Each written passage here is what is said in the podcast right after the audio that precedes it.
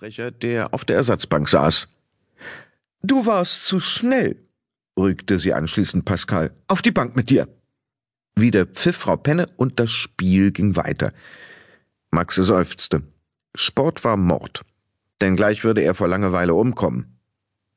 Seht her, Frieda macht es richtig, verkündete die Klassenlehrerin auf einmal. Misstrauisch hob Maxe den Kopf. Frieda, die in seinem Team spielte, schwebte gerade in Zeitlupe und mit voller Konzentration auf den Ball zu. Ihre langen braunen Haare wippten dabei über ihr grellgelbes T-Shirt mit der Aufschrift Miau. Sie hatte den Kopf hoch erhoben und die Schultern übertrieben durchgestreckt. Als wäre sie im Finale von Deutschlands Supermodel oder so. Maxe verdrehte die Augen. Streberalarm. Okay, auf der Klassenfahrt hatte sich Frieda als ein echt passabler Kumpel entpuppt, aber trotzdem.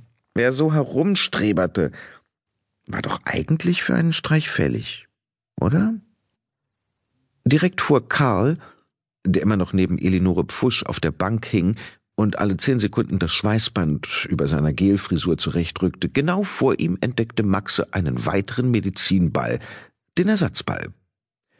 Karl von Streichzapf warm machen, kommandierte die Lehrerin und redete im selben Atemzug weiter. Regel 178, das Ballkicken darf keine Geräusche verursachen. Gehorsam stand Karl auf, prüfte seine Frisur, streckte die Arme aus und beugte sich nach unten. Langsam schob er seinen Po in die Luft, so dass ihm die Gelhaare ins Gesicht fielen. Blitzschnell packte Maxe den Medizinball und wandte sich an den Klassensprecher. Hey, Kumpel, dein Schweißband ist, ähm, na, schwitzig. Karl riss die Augen auf und zerrte sich das Band erschrocken aus dem Haar. Jetzt echt? Angewidert ließ er es zu Boden fallen und stolperte in Richtung Ausgang, um seine Frisur im Spiegel zu überprüfen. Darauf hatte Maxe gehofft. Unauffällig schnappte er sich Karls Band und lief rückwärts, Frau Penne fest im Blick. Gar nicht so einfach, wenn man gleichzeitig versuchte, einen sauschweren Medizinball mitzurollen. In der Nähe vom gegnerischen Tor, wo Torwart Anton noch immer schnarchte, stand ein Sprungbock.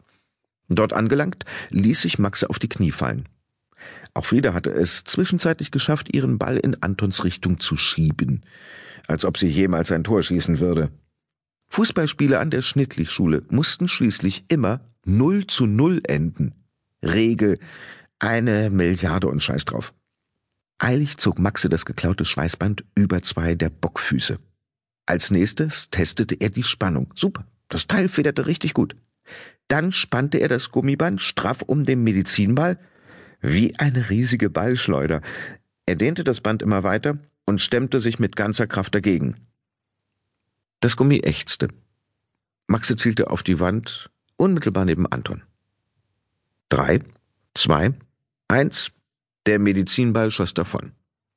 Quer durch den Raum auf Frieda zu, haarscharf an ihrer Schulter vorbei, um schließlich mit vollem Karacho in die Torwand zu krachen. Bom! Anton blinzelte. Frieda purzelte vor lauter Überraschung über ihren Medizinball. Und die ganze Sporthalle wackelte. Stille.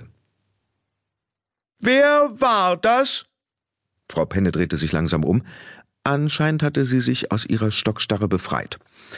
Maxe rieb sich sein Schienenbein und rollte sich stöhnend hin und her. Maximilian Zack, warst du das? Maxe ließ sein Bein los und setzte sich auf. Aber, äh, Frau Penne, ich, das ist ein schwerwiegender Verstoß gegen das Schulregularium. Regel 77.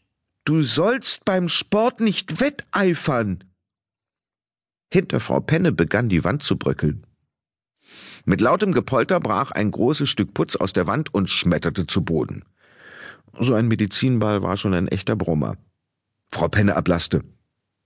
Wer war das? rief sie noch einmal, während sich weitere Stücke von der Wand lösten. Maxe sprang auf die Füße. Da war doch tatsächlich ein richtiges Loch in der Wand hinter dem Tor. Stürzt jetzt die Schule ein? wisperte Suse Zickler hinter ihm und schielte in Richtung Ausgang. Wie zur Antwort donnerte ein weiterer großer Backstein aus der Mauer in die Halle. Frau Penne wimmerte leise, restlos überfordert. Wenn das mal kein Eigentor war, flüsterte eine Stimme neben Maxe. Maxe grinste. Lässig kickte er gegen ein Stück bröckeliges Mauerwerk. Das war's mir